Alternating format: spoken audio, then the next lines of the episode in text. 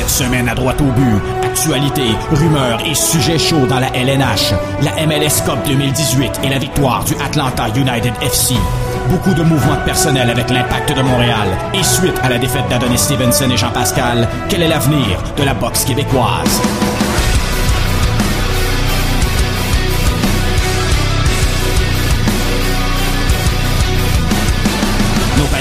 Carl Vaillancourt, TVA Rivière-du-Loup, Nick Martineau, journaliste et animateur TVA Sport, et Russ Amber, analyste RDS et entraîneur boxe.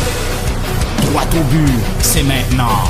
Voici vos animateurs, Jean-François Dos Santos et Gavino Defalco.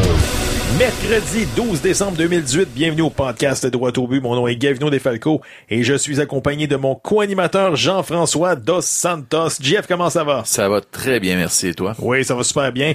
Écoutez, chers auditeurs, juste pour vous dire que la semaine prochaine, ce sera la dernière émission de l'année 2018 et pour l'occasion, on va vous préparer une revue des moments forts de 2018 avec euh, nos collaborateurs et surtout, ne manquez pas le montage que nous a préparé l'excellent Bertrand Girard. Mais tout d'abord, JF, qu'est-ce qui a retenu ton attention dans l'actualité sportive? Tout d'abord, la finale de la MLS. Oui, monsieur. Wow, c'était grandiose. Mes Timbers ont perdu. Les Timbers. Non, mais t'as-tu vu la foule? 73 000 personnes. 73 019 spectateurs exactement. C'était tout, tout simplement incroyable. Survolté.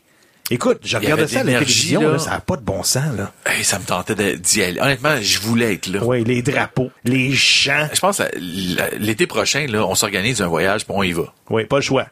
Pas le choix. Mais regarde, à leur deuxième année d'existence, Atlanta qui met la main sur la MLS Cup. Tu sais, ils ont pas eu peur de dépenser de l'argent, eux autres, là. en fait, ils l'ont dépensé comme il faut. C'est pas juste dépenser pour dépenser. Ils sont allés, ils sont allés chercher des joueurs. Bon, à certaines positions, il y avait de la profondeur. Ouais. Ils, ont, ils ont investi dans un, un excellent entraîneur Absolument. avec de l'expérience de soccer euh, sud-américain. Euh, Écoute, l'entraîneur Tata Martino, là, il a déjà coaché le FC Barcelone. Ben oui. Pas les rapides de la salle, là. C'est bref. En tout cas, euh, on va jaser un petit peu du Canadien de Montréal qui ont aligné trois victoires de suite. Canadien acheteur ou vendeur, euh, GF? comment acheteur ou vendeur? Come on, là. On- Est-ce qu'on fait les séries aujourd'hui? Ben on oui, fait les on- séries, on donc a- on est acheteur. Tu peux pas vendre, tu vas vendre quoi? Hey, on a, on a gagné Mais trois matchs de suite, un aller-retour contre Ottawa, puis on a battu la pire équipe dans la Ligue de? Ok, Chicago. je- si je te, dis, je te dis- je t'avais répondu, vendre. Mais parfait, vendeur, bye. On Sérieusement, il y a des joueurs là-dedans là, qui jouent au-dessus de leur tête. Là, je regarde le classement des défenseurs. Le Jeff Petrie, il a comme, euh, je pense qu'il occupe le dixième rang des défenseurs chez les points. Échange-moi ça. Oui, ok. Là, là, tu Échange-moi ça. Ah, il y a de la valeur là. là. OK, arrête. Le plan, c'était reset. Va chercher. c'est ça, des- reset et non rebuild. Va chercher On a des- reseté, ça fonctionne. Là, là, tu- non. OK, on est dans la fenêtre d'opportunité, tu vas me dire, là? Ben écoute, euh, oui. Si, tu- du, moment. Ah. du moment que tu fais les séries, t'es dans la fenêtre. Tout est possible, c'est ça. Hey, Ben oui, lâche- lâche-moi le discours, lâche-moi le discours des North Stars du Minnesota 91, Ah, là, avec. John Casey. Eh oui, Hey, c'est un miracle, les, les belles, les 50 belles ans. années de Carey sont en, en avant ou en arrière de lui? Ils sont derrière. Bon, ben c'est justement. Fait que là, là, c'est là, puis tu vas être pogné avec son contrat. Hey, je vais te- Là, là, attends une minute, laisse-moi finir. Vas-y. il te reste beaucoup de place sur la masse salariale. 9 là. millions, C'est le temps, exactement. C'est le temps de faire quoi? De- la même chose qu'on a fait avec Joël Armia, d'aller chercher un contrat pourri à quelque part, avec quelque chose de bon en retour, contre rien. Ben, j'espère que tu iras pas chercher un vétéran joueur de centre parce que ça veut dire que Kotkaniemi, tu, tu vas le- tu vas, tu vas l'envoyer au championnat du monde junior. Il y a personne qui parle de vétéran joueur de centre. Mais non, On j'ai vu parle- ça dans les rumeurs. Charlie Coyle à Montréal, Ben, c'est un joueur de centre. Mais arrête avec ton égloune, là. avec Eklund, ouais. Voyons donc, là. Tu sais, on a besoin de défenseurs, mais c'est justement, on pourrait aller chercher un jeune défenseur qui pourrait être quelque chose de bien, puis en, en retour, tu prends un contrat pourri, on s'en fout, tu l'envoies dans la galerie de presse, il mangera des hot dogs, on est tellement bipolaire à Montréal. On a gagné trois games de suite. Là, là tout le monde s'emballe. Carey Price est revenu, le nouveau Carey Price. Hey, je te donne juste, En fait, là- juste un petit exemple. Laisse-moi finir. Ouais, vas-y. OK? Mettons là, que tu as un enfant en secondaire 1, OK, il y a 95% de moyenne. Secondaire 2, 3, 4, 5, il y a des notes à l'école de 65% Est-ce qu'il est encore considéré un excellent élève? Est-ce que ça reste ton enfant puis tu l'aimes autant qu'avant? La réponse, c'est oui. Fait que Carrie, on l'aime, puis c'est tout. Commence pas avec tes, tes, tes, tes métaphores euh, Bon. qui ont aucun sens. Là. Non, non, non. Écoute, moi, ce que je te dis, là, c'est que cette équipe-là est transformée avec l'arrivée de chez Weber. Là. Mm-hmm. L'équipe est transformée. Mais écoute, tu peux pas arriver puis dire "Oh ben là, on va être vendeur, tu vas vendre quoi? De toute façon, t'as rien à vendre." Ça reste à suivre. Écoute, on va jaser un petit peu de l'impact de Montréal qui a fait l'acquisition d'un excellent joueur, l'attaquant du FC Dallas. Maxi. Eh oui. Maxi. Ben oui, Maxi Urruti.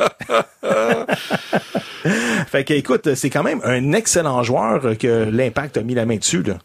Ben oui, écoute, il y a des, des, bonnes statistiques. Là, reste à voir si ça va fitter dans, dans les plans de l'équipe, etc. Ça, c'est toujours des questions, des, des, questionnements, mais il y a des qualités de finisher, là. Tu sais, si on est capable d'y mettre le ballon d'y remettre le ballon, Absolument. il va être capable de, de, faire des belles choses. Puis on s'entend que jouer avec Piatti, là, euh, automatiquement, il va être ouvert parce que le monde, ils n'ont pas le choix de couvrir Piatti. Donc, je pense que ça va être des belles choses. Plus il est argentin, il va, d'après moi, il va avoir une belle connexion avec Silva, euh, Piatti. Donc, et pour accueillir. Maxi. Eh oui. Maxi. C'est quoi? J'ai concocté un beau montage lors de son passage à Dallas. On écoute. minutes in the second half. Ruti checks in, wants it, looked like a foul advantage given. Ruti with a shot, yes! Goal! Urruti on the turn, Urruti! That is a stunning goal! Zlatan who?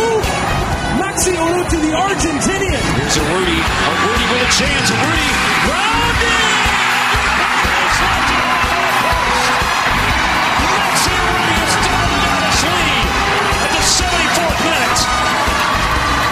Oh, here's Rudy going forward, and Rudy scores! Rudy has scored! 2 nothing FC Dallas!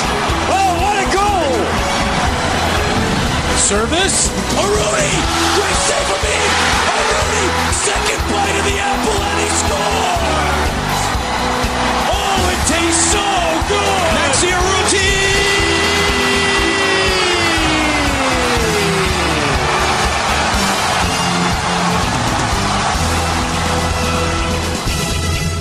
Ça donne des frissons, hein? Écoute, heureusement qu'on n'a pas la version vidéo parce que je suis dans le studio puis je danse d'un bord puis de l'autre puis je célébrais les buts, je faisais l'avion, etc. Il manquait juste que je me jette à terre. Ben, ouais. On va jaser un petit peu de Maxime Crépeau qui quitte l'Impact de Montréal et aura la chance d'évoluer comme gardien numéro un avec les Whitecaps de Vancouver et son nouvel entraîneur Marc Dos Santos. Qu'est-ce que t'en penses? Écoute, le poste de numéro un, c'est pas fait encore. Il va falloir qu'il se batte pour avoir le poste de numéro un. Euh, mais je suis content pour lui parce que, bon, on s'entend qu'ici à Montréal, il n'y aurait pas eu le poste de numéro un pour au moins deux ans. Ouais, c'est sûr. Puis encore là, selon moi, Evan Bush est le gardien. C'est une bonne chose qu'on l'ait échangé, là. Pour son développement, puis pour lui, oui. Hey, savais-tu que les Whitecaps de Vancouver ont une chanson? Ils ont un hymne. Ben non. Ben oui, écoute, écoute ça, j'ai trouvé ça sur les internets. C'est complètement farfelu. On écoute.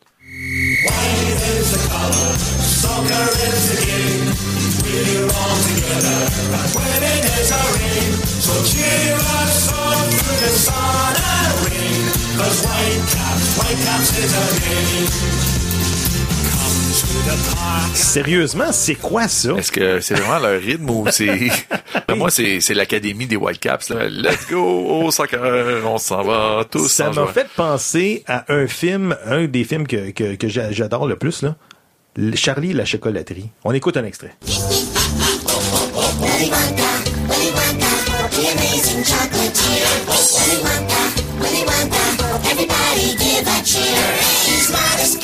Non, mais sérieusement, tu peux pas être agressif. Je pense qu'ils ont changé deux, trois notes, là. Mais tu peux pas avoir ce hymne-là au soccer, là. Et là, là, ben, tu peux, mais. C'est dire que Maxime fait... Crépeau va se taper ça peut-être à chaque victoire ou à chaque début de match. Ouais. Nous autres, à Montréal, là, tu serais tu pour un, un, hymne que tout le monde chanterait avant si les matchs? ça ressemble ou? à ça, non. En terminant, JF, on va parler du dossier du boxeur Adonis Stevenson. On a vu sur les réseaux sociaux cette semaine la femme de Mohamed Ali qui a fait un vidéo pour dire à Adonis de s'accrocher. On écoute. I just want to let you know that I am praying for you. I'm pulling for you to make a full recovery. I know you have a long road ahead of you, but it's one step at a time, just like training. One step at a time, but I know you can do this. Just remember, I'm keeping you in my prayers. I'm thinking about you, and I wish you a full recovery, as I know Muhammad would too. I'll be checking back in to see how you're doing, okay? and just keep telling yourself, I can do this, I can do this, because you can. Quand même un beau message de GF. Oui, très émouvant comme message. Euh, bon, on souhaite ça à personne, puis on espère que Adonis et sa famille vont, vont réussir à surmonter cette épreuve. Absolument. Après la pause, le journaliste de TVA à Rivière-du-Loup, Carl Vaillancourt. Pour vos commentaires et suggestions, rejoignez la page Facebook Droit au but ou sur Twitter, arrobas podcast DAB. C'est le moment de faire un tour d'horizon des sujets chauds de la Ligue nationale de hockey avec le journaliste de TVA à Rivière-du-Loup, Carl Vaillancourt. Carl, comment ça va? Ça va très bien, vous, messieurs? Super, Oui, merci. ça va bien. Carl, tout d'abord, on en a parlé il y a deux semaines, le fait que le retour au jeu du capitaine du Canadien Shea Weber allait faire toute une différence dans la brigade défensive. Carl, comment tu trouves que l'équipe se comporte depuis le retour du capitaine? Ben, écoute, c'est une équipe transformée. Euh, je te dirais, au niveau des performances, c'est assez similaire de ce qu'on a eu droit depuis le début de la saison. on a quand même une équipe comme le Canadien, très rapide, très axée en échec avant. Euh, on a quand même on a un meilleur taux de réussite, je te dirais, que l'an dernier. Là, on, attaque le filet adverse, mais on réussit à marquer plus souvent que par, par- que, par l'année passée. Là. Ça, c'est, je pense, le, gros constat que tout le monde a, là, notamment les, les brillantes performances de Drouin-Doumi, le duo qui est probablement le, duo le plus dangereux du côté du Canadien à chaque match. Euh, on a d'autres bons éléments également. Thomas Tatar qui connaît un bon début de saison. Euh, il y a plusieurs joueurs qui contribuent au succès du Canadien, mais c'est sûr que l'arrivée de chez Weber transforme cette défensive-là.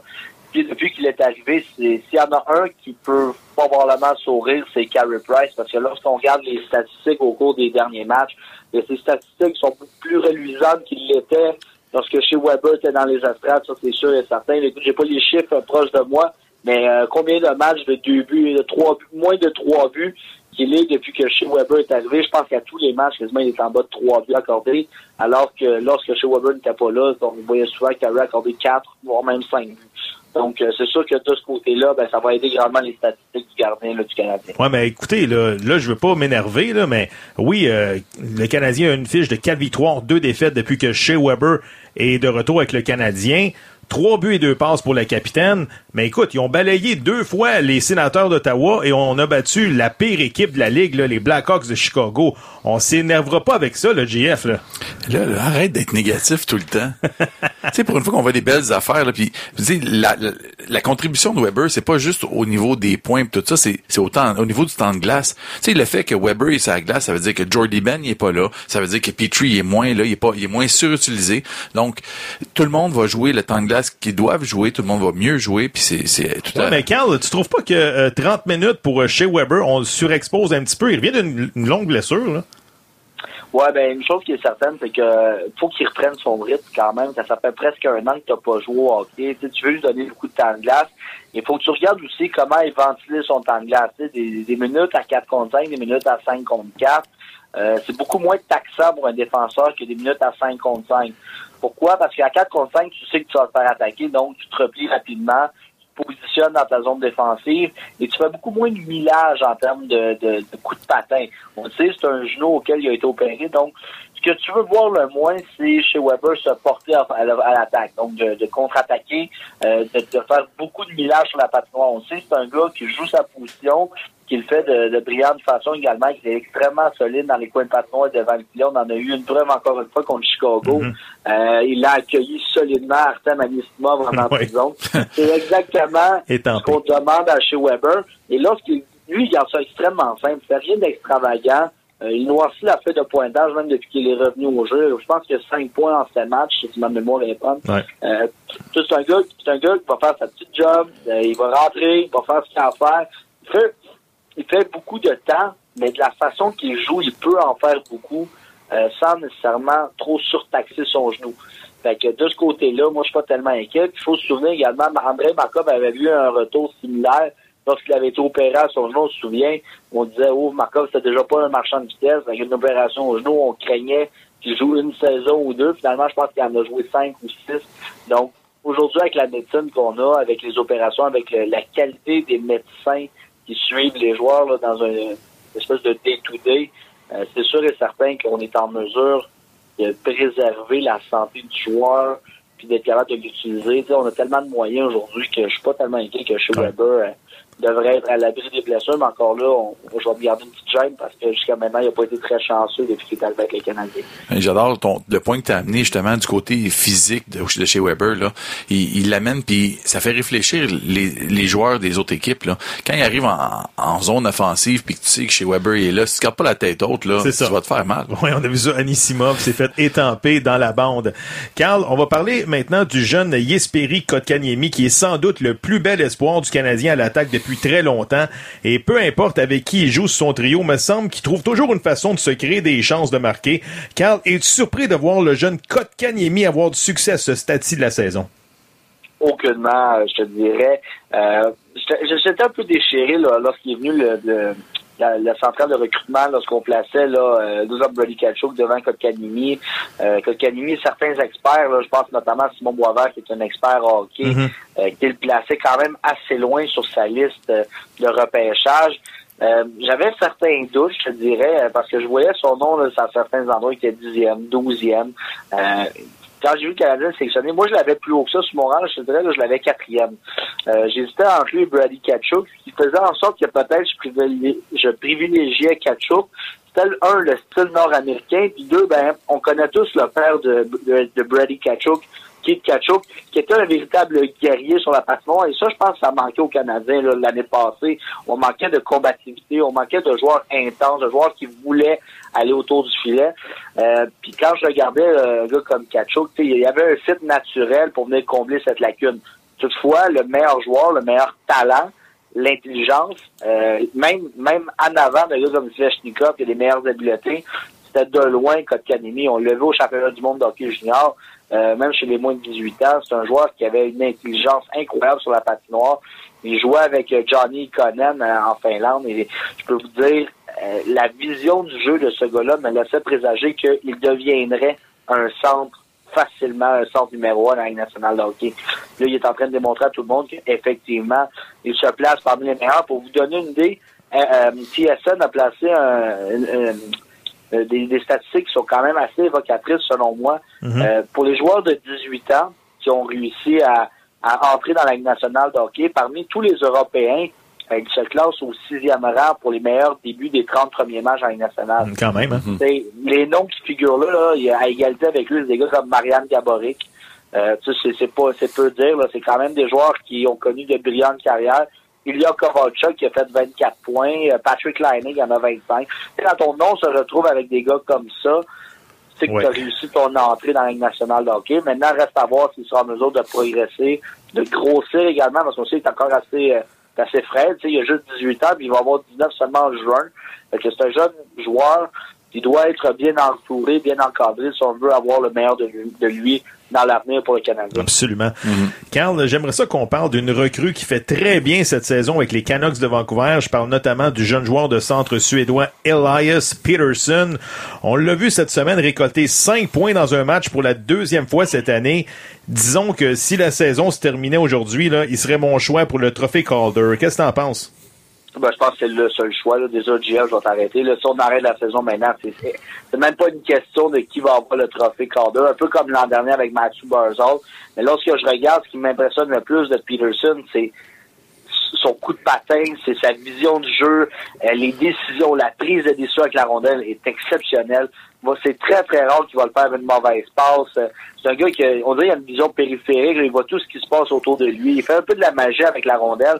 Euh, et je peux te dire, moi, je l'ai pris dans deux de mes poules. Dans mes deux poules, je l'ai pris. Euh, et il y a beaucoup de gars qui me regardaient et disaient, qui ça? Et moi, j'étais comme, wow, exceptionnel. J'ai dit, tu peux pas être un pooler, suivre l'hockey, puis pas connaître un gars de ce calibre-là. Hey, juste te donner une idée, l'année dernière, là, en- en- dans la première ligue suédoise, qui est une des ligues les plus fortes, euh, il a ramassé 56 points en 40 matchs. Ça, te donner une idée, là, c'est 1,4 points par match dans une ligue d'adultes à 18 ans seulement en pire. Suède. Ah ça, oui. là, il y a, il y a personne qui a des statistiques similaires à ça. Premièrement, il était le meilleur pointeur de toute la Ligue de Suède à 18 ans. Donc, c'était sûr et certain qu'il allait tout fracasser cette année avec une équipe comme les Canucks de Vancouver parce qu'on va lui donner des responsabilités. On le sait, les Canucks sont en reconstruction. On a de bons jeunes joueurs, un gars comme Brock Baser, un gars comme euh, également Beau Harvat. Là, on sait qu'on a de la profondeur, on a des jeunes. On va, dans quelques années, cette équipe-là va pouvoir aspirer aux séries éliminatoires, va pouvoir aspirer à peut-être faire deux, trois, peut-être même en en finale de la Coupe Stanley. Mais ça prend des jeunes joueurs talentueux et on en a la preuve avec Peterson, qui est sans contredire le trophée Calder de 2019. Carl, j'ai pas voulu te couper là parce que bon, je suis d'accord avec toi avec le fait que si la saison se terminait aujourd'hui, hors de tout doute, il gagne. Par contre, la saison est loin d'être finie. Puis on sait que l'année passée, c'est arrivé avec justement Brock Baser qui joue aussi à Vancouver, qui s'est blessé. Puis on sait, on sait pas qu'est-ce Ouais, qui va arriver d'ici la fin de la saison. Il faut quand même considérer, il y a d'autres joueurs là, qui, ont, qui ont des débuts de saison quand même incroyables. Je parle notamment de Miro Iskanen à Dallas, là, défenseur 15 points. Personne ne le voyait de nulle part. Puis le gars, il, Ah, là, c'est quand même un top 4 là, overall. C'est quand même un des meilleurs défenseurs. Il est sorti troisième au total à Dallas. Puis c'est un gars qui joue sur l'avantage numérique. Si tu enlèves ses points sur l'avantage numérique, d'après moi, il y a, il y a 4 points. Oui, mais ça fait partie du jeu. Ça fait partie du Ouais. jeu. Ça fait partie de ses Ouais. atouts. Hey, si on était capable de revenir un petit peu dans le temps, là, Peterson a été drafté l'année passée cinquième overall derrière Nico Ischier, Nolan Patrick, Miro Iskanen de Dallas et Kale McCarr de Colorado qui on, on attend toujours euh, ses premiers coups de patin dans la Ligue nationale. Ça c'est le même draft que Nick Suzuki. Je pense que si c'était à refaire là, euh, Peterson sortirait premier là, avec New Jersey. Ah Oui, c'est, c'est clair. Ouais, sauf que, sauf que c'est toujours le facile. meilleur joueur de hockey de cette QP-là, selon moi. Mais reste que le développement, c'est une science qui est inexacte. Dans le repêchage, on le sait, c'est difficile, monsieur, euh, de prévoir qui Ouais. va connaître le plus de succès de la Ligue nationale. Absolument. En terminant, Carl, je serais curieux de connaître ton choix pour l'entraîneur-chef de l'année dans la Ligue nationale, et ce, après seulement un peu plus d'un tiers de la saison de jouer. Là. Moi, du coup, mon choix, là, je pense que j'y vais avec euh, John Cooper de Tampa Bay. Je sais que c'est facile comme choix, mais toi, Carl, tu y vas avec qui? Écoute, je ne veux pas te contredire. C'est sûr que Cooper, avec la formation qu'il a des mains, je trouve que ça enlève beaucoup de mérite au travail qu'il fait. Maintenant, en moins, on a toute une formation. On a perdu quand même notre gardien de but numéro un pendant pas loin de 15 parties. Euh, C'était même Louis Domingue qui était devant la cage, un deuxième gardien. Euh, il a très bien fait malgré l'absence de Vasilevski. Ouais.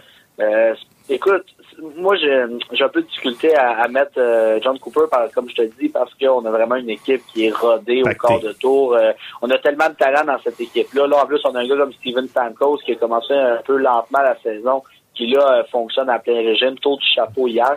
Euh, moi, de mon côté, écoute, je dois euh, je dois dire que je suis quand même assez fier parce que je les avais vus en séries éliminatoires cette année. C'est les sortes de Buffalo Ah ben avec oui. euh, l'incroyable défenseur Phil Housey qui est l'entraîneur de cette équipe-là. Et ce qui est incroyable avec les Sabres, c'est qu'on a de jeunes joueurs. Là. On regarde, on a des gars même, des, des- de, jeunes vétérans, des gars comme Jeff Skinner là, qui approche 27-28 ans, qui a connu, euh, qui connaît là, des moments incroyables avec la formation. Euh, Jack Eichel, qui est jeune capitaine, qui mène ce club-là, des défenseurs. Là. Quand tu parles de jeunes défenseurs qui vont connaître une brillante carrière, là, Rasmus Ristolainen, Rasmus Dahlin, euh, même Jake McCabe fait très bien. On a vraiment un beau, un beau noyau pour l'avenir de cette équipe-là. Et en ce moment, là, on se trouve troisième devant le Canadien, devant les Bruins, devant les sénateurs. Il n'y a pas grand monde qui pouvait dire ça dans le commentaire. non, pas. Les, les sénateurs, peut-être. Là. Le Canadien sénateurs sont. euh, on on- on s'attendait que le Canadien soit un peu plus difficile. Finalement, on est surpris, ils sont dans les séries. Mais il n'y a personne qui pensait que les Bruins de Boston seraient derrière les sortes de Buffalo.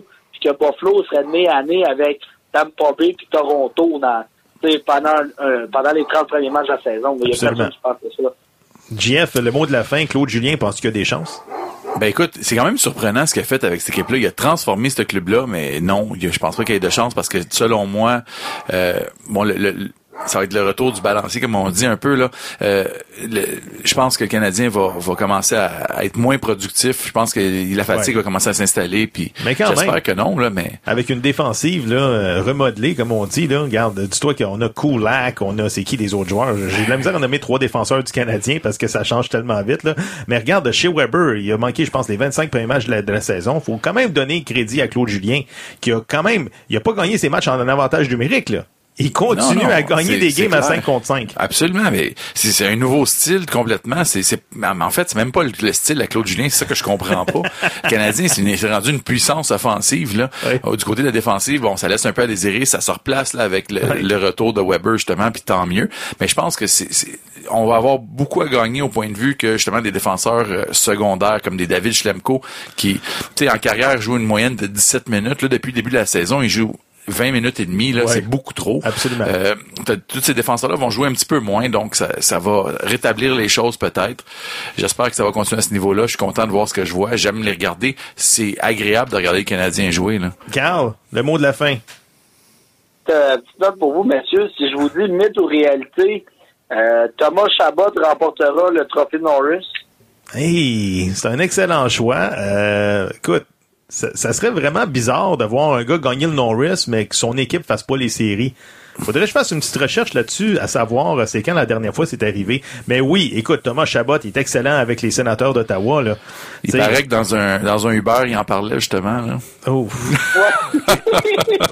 Écoute, c'est un excellent point. J'aime, moi, tu vois, juste pour ce scandale-là, euh, parce que quand même, ses propos étaient assez durs, là. C'était c'était loin d'être flatteur à l'endroit de l'entraîneur adjoint. Euh, moi, je pense que la Ligue nationale, euh, à cause, entre autres de ça, euh, puis l'autre l'autre facteur, ben, faut pas oublier, il y a des gars qui ont commencé à se réveiller, là. Eric Carlson accumule les points depuis quelques matchs. Euh, Brand Burns, c'était quasiment un point par match, lui aussi.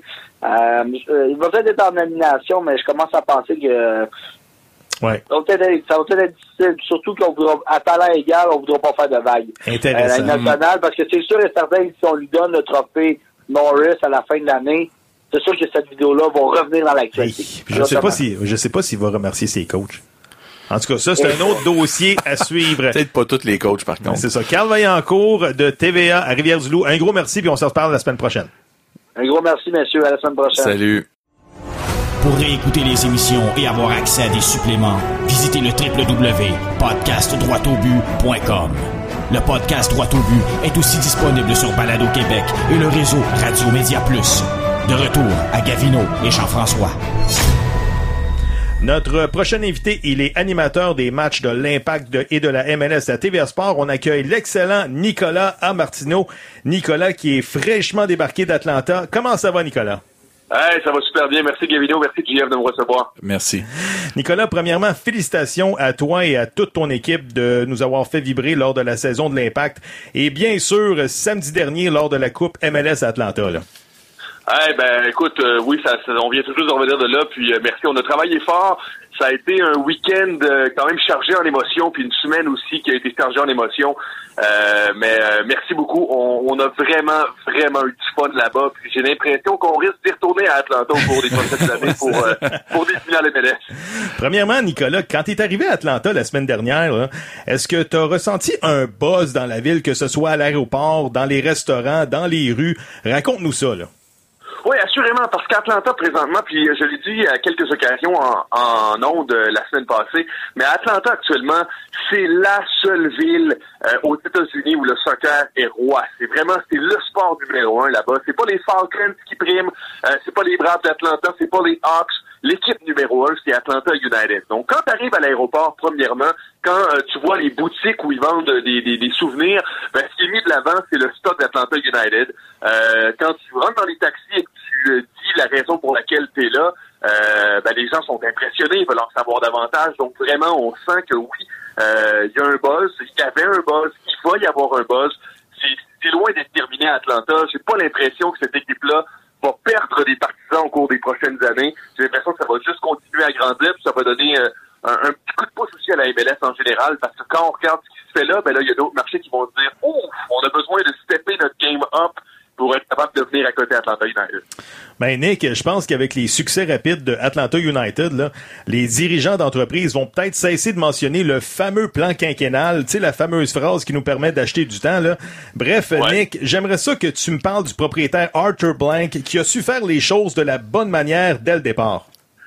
Ben, écoutez, c'est c'est sûr que cet homme-là a beaucoup, beaucoup de sous. Il a les poches profondes. Donc, quand il a décidé de, partir son projet d'une équipe de soccer, il s'est pas dit, moi, je veux juste une équipe de soccer pour bien paraître.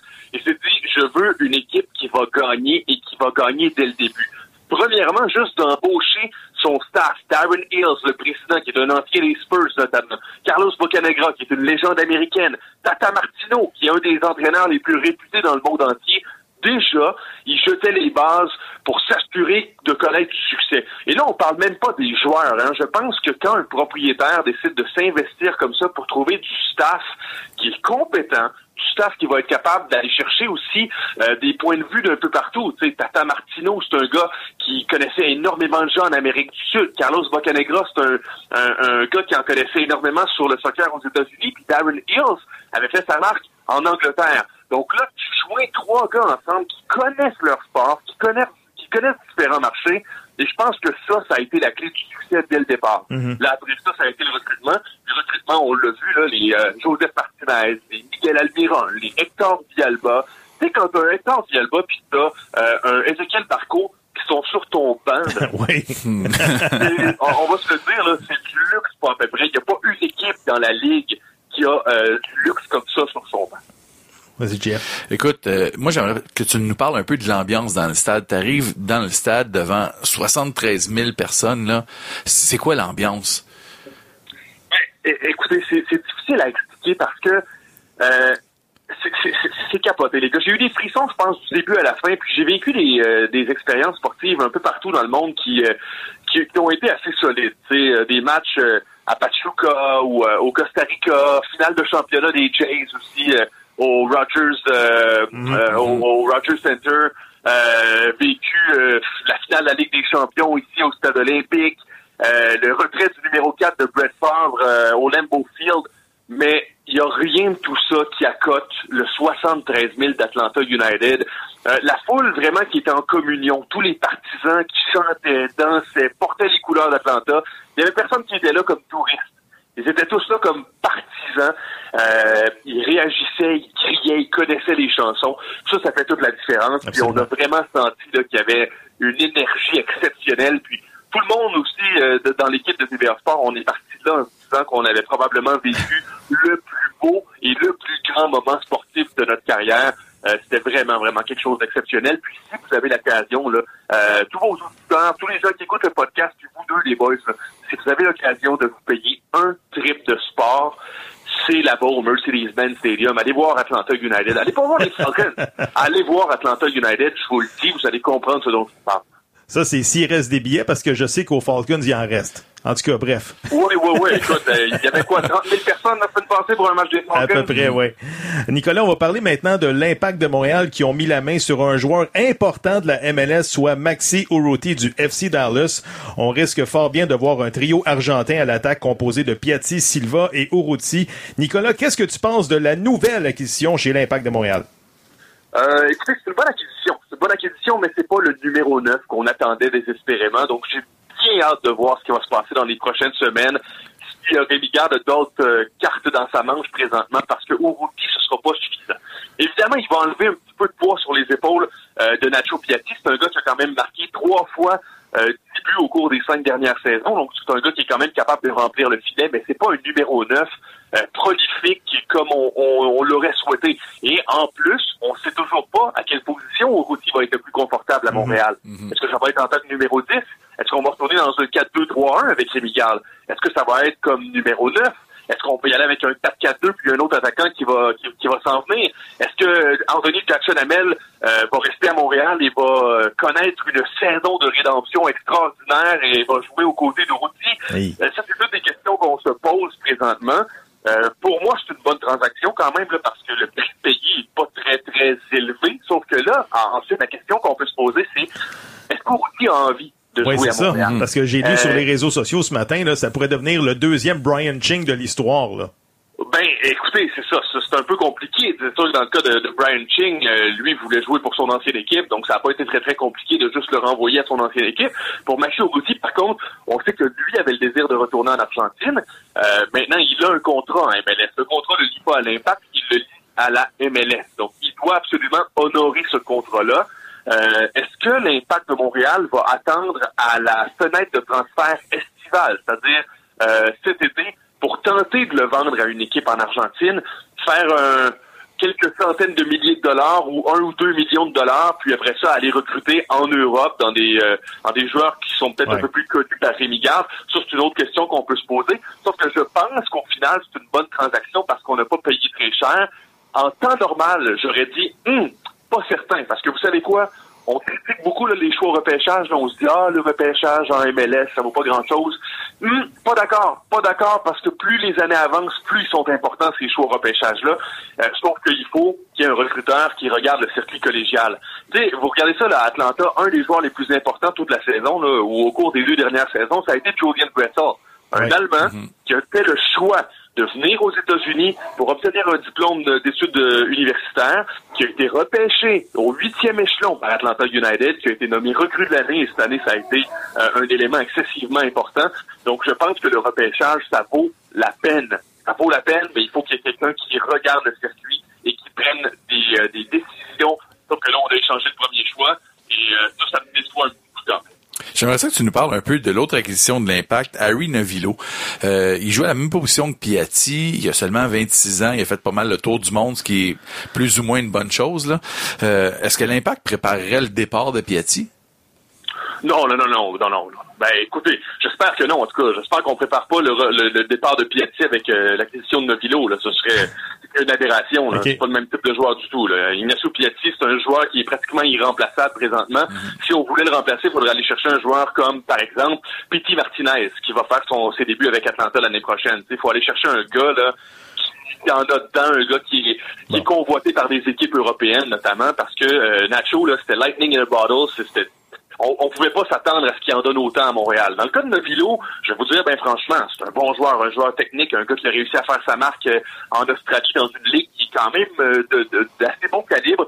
C'est un gars qui est spectaculaire, euh, sauf que là où je me pose la question, là où il y a un point d'interrogation pour moi, c'est pourquoi on a donné un contrat de deux ans garanti plus une année d'option à ce gars-là, alors qu'on ne sait toujours pas ce qu'il va être en mesure de donner sur le terrain. Mhm, Je bon comprends point. que les Européens, c'est un petit peu plus euh, difficile de les attirer ici sans leur donner deux années, sauf que là, dans ce cas-ci, euh, Harry Novillo était pas en position de force ou en position de pouvoir dans les négociations. Donc pourquoi est-ce qu'on lui a donné ça dès le départ? Ça, c'est une question que je me pose. J'ai hâte de voir. Ça pourrait mal virer. J'espère que ça va bien virer. Un dossier à suivre. Nicolas, le gardien de but Maxime Crépeau poursuivra sa carrière sous les ordres de Marc de Santos à Vancouver. On vous rappelle qu'il a été échangé contre 50 000 d'argent d'allocation et un choix de troisième ronde au Super Draft de 2020. D'après toi, est-ce que l'Impact a fait une erreur en échangeant un joueur de haut niveau à saveur locale? Ben, ouf, écoutez, c'est un peu un dossier compliqué, un dossier épineux, parce que c'est Maxime Crépeau qui voulait quitter l'Impact de Montréal. C'est lui qui voulait devenir numéro un ailleurs. C'est lui qui en avait, euh, qui, qui était tout simplement tanné de jouer les seconds violons à Montréal. Euh, je pense que dans ce cas-ci, dans le cas échéant, l'Impact a, a pris une bonne décision, parce que euh, le club a tout simplement exaucé le vœu du joueur. Maintenant, est-ce que le dossier aurait pu être réglé différemment? Oui. Euh, j'aurais aimé ça, voir Maxime Crépeau devenir le gardien numéro un à Montréal, garder les buts pendant des années et des années. Ce gars-là, honnêtement, je, je pense qu'il aurait pu devenir capitaine très, très rapidement. C'est rare qu'on voit un gardien de but capitaine. Lui, il aurait pu le devenir très, très vite à Montréal. Euh, sauf que je pense que là, dans ce cas-ci, c'est une bonne décision de l'impact. On l'a laissé partir, on n'a pas chargé trop cher, puis euh, en même temps, lui va pouvoir aller essayer d'éclore là-bas, mais en même temps, il va, de- il va devoir se battre en Vancouver parce que euh, Marc de Santos a fait l'acquisition aussi de Zach McMath. Zach McMath, là, juste vous, Ouais. euh, vous rappeler, les gars, qu'avant que Tim Howard arrive en MLS euh, et vienne jouer pour les Rapids du Colorado, Zach McMath était dans les filets là-bas et il était excellent. Et, et je me rappelle m'être posé la question pourquoi est-ce qu'on fait l'acquisition d'un Howard à ce moment-ci? C'est sûr que c'est un gros nom, c'est un gars qui vend des billets, mais Zach McMath était écœurant et ça me surprend que ça ait pris autant de temps que ça avant qu'on lui trouve une autre équipe, puis avant qu'il soit en mesure de garder les filets. Donc, Maxime Crépeau s'en va pas à, à- à Vancouver avec le filet garanti, avec le poste de numéro un garanti. Il va devoir se battre comme un chien et c'est là où on va vraiment voir et saisir à quel point ce gars-là est prêt pour jouer dans la MLS. Je trouve ça quand même euh, triste pour euh, un, un gars d'ici là. Euh, c'est sûr qu'avec la signature de Bush, ben il y avait plus de place pour euh, pour Crépeau. Il y aurait pas, il voulait pas être second comme tu l'as dit. Donc je vais lui souhaiter bonne chance, sauf que c'est comme c'est peut-être pas le meilleur environnement parce que c'est il y a rien de garanti pour lui non plus là-bas là. Non, non, mais JF, euh, écoute, nul n'est prophète en son pays. Euh, c'est ça, c'est ça l'affaire avec les joueurs québécois, c'est que je pense qu'à un certain moment, c'est bon pour eux d'aller voir ailleurs s'ils se trouvent, euh, d'aller euh, d'aller montrer ce qu'ils valent ailleurs pour éventuellement revenir ici par la porte avant. J'ai l'impression que c'est ça qu'on a vu souvent avec, avec les joueurs à Montréal. Ils quittent par la porte en arrière. Finalement, on les regarde euh, jouer ailleurs, Ouais. puis on est comme, oh, ouais, on aurait peut-être dû porter attention. Ouais. C'est ça que je souhaite à, à Anthony Jackson Hamel, d'ailleurs, c'est ça que je, je lui souhaitais. C'est ce que je souhaite à Maxime Crépeau. Je souhaite vraiment que là-bas, il explose et qu'on s'en morde les doigts ici. Ce serait, ce serait l'idéal pour lui. Absolument. En terminant, Nicolas, l'ancien joueur de l'Impact, Patrick Leduc, a été nommé directeur administratif des opérations soccer de l'équipe. Moi, je trouve que c'est quand même une excellente nomination. Je trouve que l'organisation se rajeunit dans son organigramme et en plus, c'est quelqu'un qui est capable de vulgariser le soccer à une province qui en a grandement besoin. Nick, es-tu d'accord avec moi? Oui, c'est surtout un gars extrêmement connecté avec le soccer d'un peu partout au Québec. Et c'est ça qui est important présentement parce que c'est ce qui manquait à l'Impact de Montréal, une connexion avec Soccer Québec, une connexion avec Canada Soccer, une connexion avec toutes les associations régionales et euh, Patrick Leduc va être en mesure de vraiment euh, faire le pont entre toutes ces associations-là et le 11 Montréalais et aider à, à faire en sorte que ce club-là devienne le club du Québec et non pas juste le club de Montréal. Au courant de la dernière semaine, là, Don Garber a beaucoup parlé d'expansion dans la ligue. Euh, bon, on sait que il y a des, équipes d'expansion qui vont rentrer dès la saison prochaine, la saison d'après, et ainsi de suite. Euh, puis on parlait de peut-être aller jusqu'à même 32 équipes. Si on arrive à 32 équipes, là, un système de relégation, ça va être euh, inévitable. Qu'est-ce que tu en penses?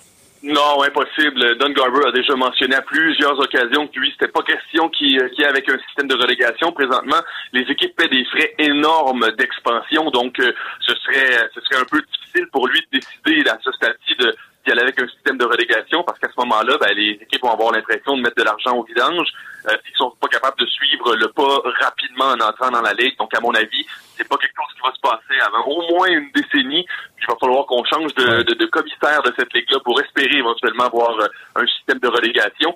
Euh, faut qu'on l'a, ce système-là, euh, en, en USL. euh, on va l'avoir au cours des prochaines années. Donc, ça, c'est c'est intéressant. On va surveiller, voir si ça fonctionne bien en USL. Écoute, éventuellement, peut-être que la MLS pourra s'en inspirer et, euh, et changer son système de fonctionnement, mais même à 32 équipes, on verra pas de relégation avant un bon bout de temps. Très intéressant. Nicolas Martineau de TVA Sports, ça a été un grand honneur de re- te recevoir au podcast Droit au but et on se reparle bientôt. Parfait, merci les gars. Une expérience complète, ne ratez pas les vignettes vidéo droit au but. Disponibles sur Twitter et Facebook, elles vous permettent de voir les animateurs en studio et vous serviront de mise en bouche pour les émissions dans leur intégralité.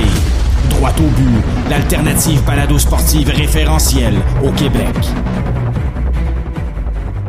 Le podcast Droit au but est fier de recevoir, à mon avis, le meilleur analyste de boxe au monde.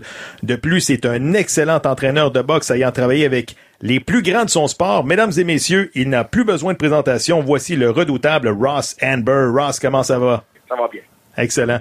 Ross, merci de prendre le temps pour droit au but. Ross, on va commencer par parler du dossier d'Adonis Stevenson. On sait qu'Adonis repose toujours dans un état très sérieux à l'hôpital. Il y a même sa conjointe, Simone God, qui s'est manifestée sur les réseaux sociaux en espérant un miracle. Ross, qu'est-ce que tu peux nous dire sur la condition d'Adonis?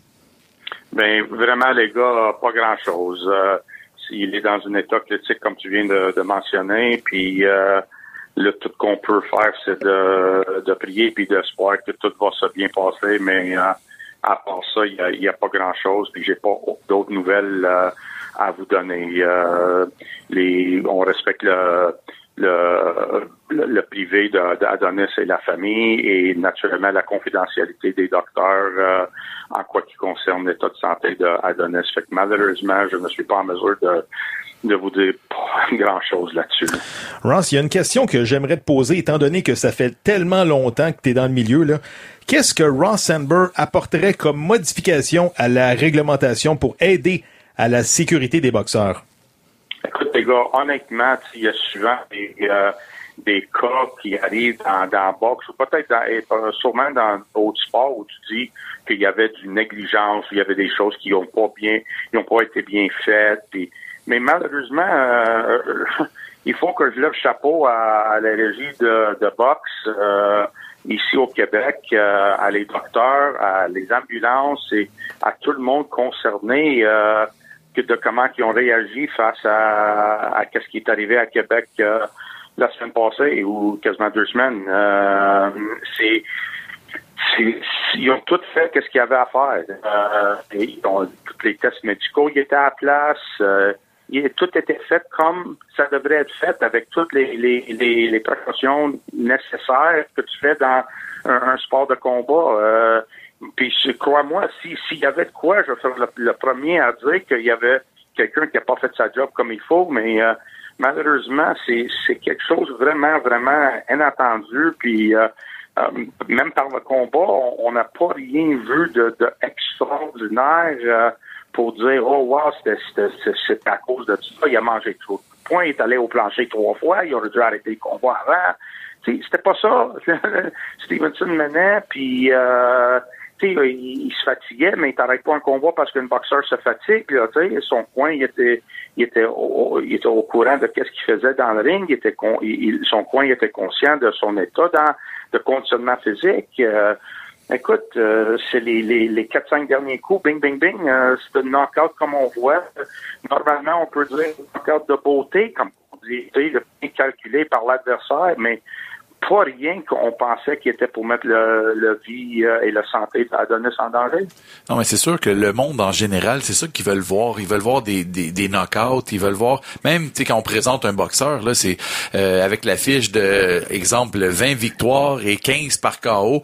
Mais peut-être, faudrait peut-être essayer de mettre moins l'emphase sur le KO et aller plus avec euh, les, les, les, points techniques, un peu comme en boxe olympique, non? Ben ça c'est pas vrai ça. Ça c'est c'est une un gros mensonge. Euh, la boxe olympique est pas est pas mieux que la boxe professionnelle dans ce sens-là. Tous les boxeurs y assez pour avoir le knockout aussitôt qu'ils ont une chance en, en boxe amateur aussi. Mm-hmm. Ce n'est pas vrai ça. C'est euh, c'est une mythe. Euh, euh, c'est pas vrai. Euh, puis le knockout, c'est ça la boxe. Euh, on l'essaye. Euh, tout le monde sait les dangers qui pourraient exister. Puis contrairement à d'autres sports euh, comme le hockey, où tu te mets KO, ou au football, où tu te mets KO dans un sport où tu n'es pas supposé d'être mis KO. Tu n'es pas supposé de se faire taper en tête au hockey euh, par un coup d'épaule ou par un coup de coude, puis qui te gèle, puis qui donne une commotion cérébrale, puis des séquelles comme qu'on voit, soit avec, euh, comme on a vu avec Eric Lindros, soit avec Sidney Crosby. Ouais, ouais.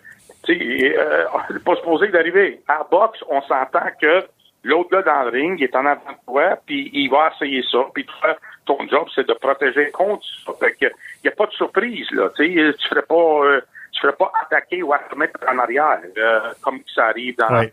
dans autres sports. Euh, mais c'est ça qui est le, la boxe. Et, et je peux pas essayer de faire comprendre ça à des gens qui qui aiment pas la boxe, mais pour ceux qui aiment la boxe, pour ceux qui adorent la boxe, pour ceux qui pratiquent la boxe, pour ceux qui sont accros à la boxe depuis des années, on peut pas convaincre des gens qui ne sont pas de l'aimer ou même de comprendre pourquoi les gens le, le font. C'est impossible. Ross, en fin de semaine au Madison Square Garden, on t'a vu travailler dans le coin du champion Vassil Lomachenko. On a une question sur Twitter qui nous provient de Sly. Il te demande est-ce que Lomachenko est le meilleur boxeur avec qui tu as eu la chance de travailler? Euh, malgré le fait que j'ai déjà travaillé avec Roy Jones, mais pas à son à son meilleur, pas à son prime. Euh, donc si si on exclut Roy de l'équation parce que il est il était pas à son, pic là, comme champion du monde à sa jeunesse quand j'ai travaillé avec lui, je pense que j'ai j'ai aucun choix mais de dire oui, mais euh, Alexander Usyk passe de très très proche, un, très très proche deuxième. Oui. Euh, donc les deux pour moi c'est deux euh, phénomènes et, et, deux athlètes extraordinaires et, et deux boxeurs qui peut-être euh, comme tu viens de mentionner exploitent la science à son la science de boxe à son maximum. Euh, c'est sûr qu'ils vont essayer de, de arrêter leur gars, c'est c'est sûr que c'est le but ultime, mais quand euh, le, leur science de la boxe passe en avant que le chaos. Ben écoute, ben, sur quoi tu te bases euh, quand tu dis que c'est le meilleur ou un des meilleurs avec qui tu as travaillé? Est-ce que c'est la vitesse d'exécution? Est-ce que c'est euh, le fait, le fait qu'il est capable d'encaisser, sa puissance? C'est tout, euh, c'est tout, tout, tout, tout, qu'est-ce qu'il est capable de faire.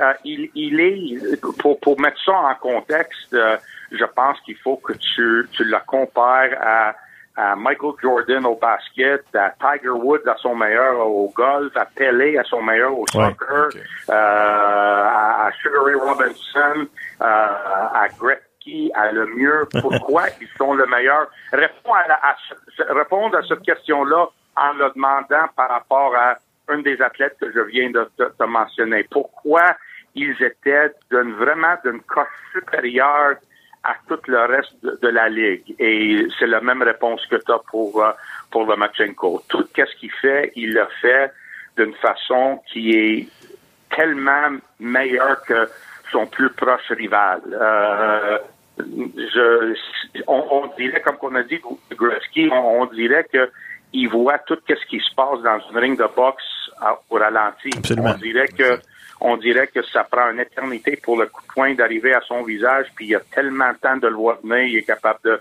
de l'éviter, euh, il est capable de se positionner et de placer parfaitement où il veut pour placer des coups de poing, euh, euh, il est capable de se tourner à l'entour d'un boxeur, d'utiliser une vue de pied qui lui fait en sorte qu'on dirait qu'il essaie même pas, il, ça a l'air tellement facile, là, c'est incroyable je peux pas te l'expliquer. Puis c'est pas quelque chose. Tu peux, tu peux naturellement tout enseigner qu'est-ce qu'il fait à, un autre boxeur, mais de le demander de l'exécuter comme lui il l'exécute, exécute, c'est impossible. C'est quelque chose d'extraordinaire. C'est comme, comme Ali à son meilleur quand Ali était à son meilleur puis il s'est mis à danser puis bouger puis il bougeait comme un poids léger puis il pesait 200 livres. Euh, le monde a, essayé de comprendre ça, il pouvait pas. Il, les, gars pouvaient pas lui toucher là. Tu sais, euh, puis, depuis ce temps-là, il y a personne d'autre qui est capable de répéter ça dans, dans sa division. Il y a personne qui était capable de de, de, de limiter. Fait que euh, on sait pas pourquoi. Ross, on a vu dernièrement les Simon Keane, Jean Pascal, Adonis Stevenson tous perdre leurs combats respectifs. Ma question est simple. Est-ce qu'on fait de la bonne boxe au Québec? écoute, c'est sûr. Euh, je pense que c'est extraordinaire qu'est-ce qui se passe euh, au Québec. Et je pense qu'il y a beaucoup de boxeurs qui se retournent professionnels maintenant parce qu'ils ont un certain espoir de faire de quoi, parce que on ouvert le chemin pour, pour eux avec les... Si on recule dans le temps, quand, quand Matthew Hilton et Otis Grant se sont devenus un d'eux les, les, les premiers Québécois à avoir remporté un titre mondial, ça a ouvert les portes à les Eric Lucas, à les wallets, à les bouteilles, à, tout le reste de tournées professionnelles et avoir et de rester ici au Québec et avoir un espoir de devenir champion du monde. Et maintenant, de plus en plus, il y a des boxeurs que voilà, là, 30 ans, aura peut-être jamais tourné professionnel parce qu'il n'y aura eu aucune chance de percer sur la scène internationale. Mm-hmm. Et maintenant, il tourne professionnel parce qu'il voit l'espoir, il, il voit la possibilité de le faire, puis il voit la réussite de les autres Québécois qui ont passé avant eux. Donc, euh, ben, c'est sûr que tu vas subir des défaites. Écoute, la boxe, malheureusement, tu passes par des, des victoires et par des défaites et tout se change sur un coup de poing et euh, sur une soirée le, le, santé de le sport euh, peut changer dépendamment d'une défaite ou une victoire.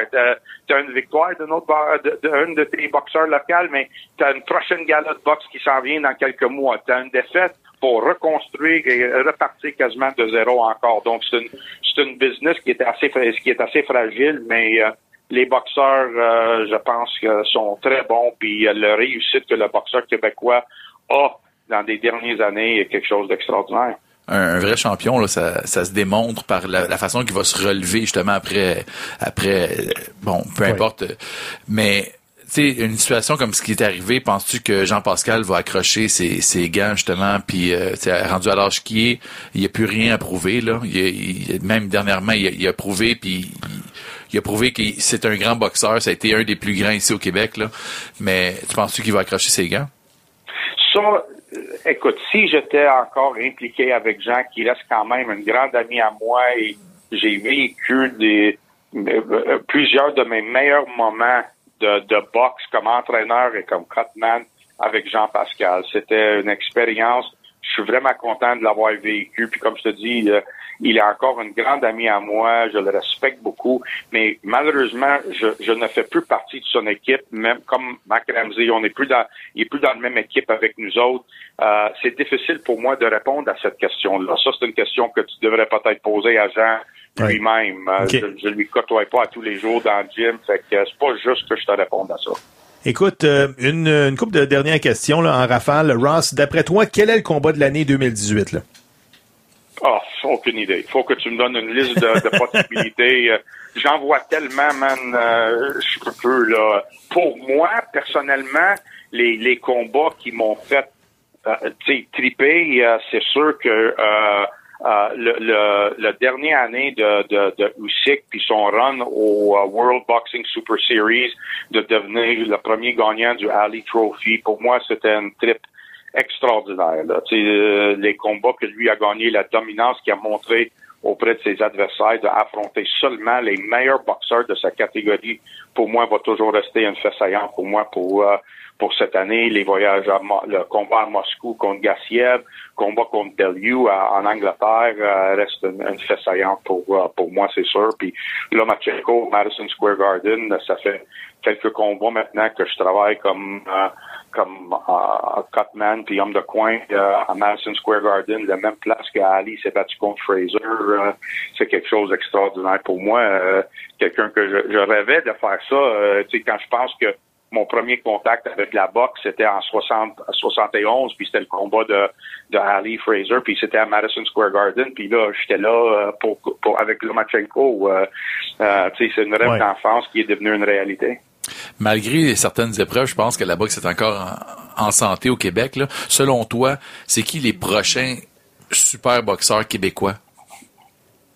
encore, euh, faudra que je révisite ça avant de, parce que j'ai peur de, oublier des noms, mais euh, il y a beaucoup de boxeurs qui montent. Euh, euh, je pense que le, le problème, si on veut parler de problème de boxe au lieu de qu'est-ce qui se passe, c'est le pro- probablement le, la profondeur qui, qui est à manque dans les rangs amateurs. Euh, je pense que, et ça, ça va être quelque chose qui va être à changer bientôt, puis au plus vite possible, parce que si on veut continuer à avoir du succès dans les rangs professionnels avec nos boxeurs québécois, faut que la qualité de la boxe amateur s'augmente, puis faut que les performances de nos athlètes québécois et canadiens s'augmentent aussi pour continuer à, à remplir puis à, à fournir le, le, le, le niveau professionnel. Ça, c'est ça qui me fait le plus peur euh, maintenant sur la scène de boxe québécois. Deux petites dernières, euh, Ross. Est-ce que David Lemieux gagne en fin de semaine? Je crois que oui. Je pense qu'il y a un adversaire en main qui est parfait pour lui, quelqu'un qui connaît bien, son entraîneur le connaît très bien. euh, ça, ça fait très bien pour son style de cogneur, euh, euh, mais je crois qu'il devrait gagner ça d'une façon, comme d'habitude, assez spectaculaire. Le mieux, soit qu'il gagne spectaculaire ou il perd. Ouais, L'autre, écoute. c'est d'habitude, il gagne spectaculaire. Et la dernière question, ton show à TSN, là, ça revient quand? là? Je m'ennuie de ça. Moi aussi, je m'ennuie de ça. Euh, ça, c'était, c'était non seulement quelque chose de, de, de jamais vu et de, qu'on n'a pas vu depuis une émission de euh, à chaque semaine qui parle de toutes les affaires de boxe autour du monde. Euh, c'est quelque chose. Puis pas pas avec une euh, juste une euh, côté de américaine non plus. On était genre payé neutre, puis on on donnait euh, visibilité à tous les boxeurs à travers le monde. Euh, je m'ennuie de ça aussi, mais je pense que TSN a d'autres choses à les intéresser que, que la boxe, malheureusement. Ross Sandberg, analyste et entraîneur de boxe de niveau mondial, un gros merci et j'espère qu'on se reparle bientôt. Ben, ça me fait plaisir, les gars. Puis, euh, anytime, vous, étiez, vous avez demandé des très, très bonnes questions. Merci. Jeff, c'est déjà la fin de l'émission. Qu'est-ce qu'on surveille cette semaine? Un gala de boxe au MSG, le main event entre Canelo Alvarez et Rocky Fielding. Non, pas Rocky Balboa. Là. Non, non, Rocky Fielding, l'anglais. Et puis, il va y avoir aussi David Lemieux qui se bat dans le même gala Oui, face monsieur. à Toriano Johnson. David Lemieux et on pourrait peut-être voir un combat Canelo-David Lemieux le 19 mai prochain. Ça, ça reste à suivre. Merci tout le monde. Voilà qui conclut votre hebdomadaire droit au but. Merci à tous les panélistes et tous les gens qui ont contribué à la production et réalisation de cette émission. Au nom de Jean-François de Santos et Gavino de Falco, on vous dit à la semaine prochaine.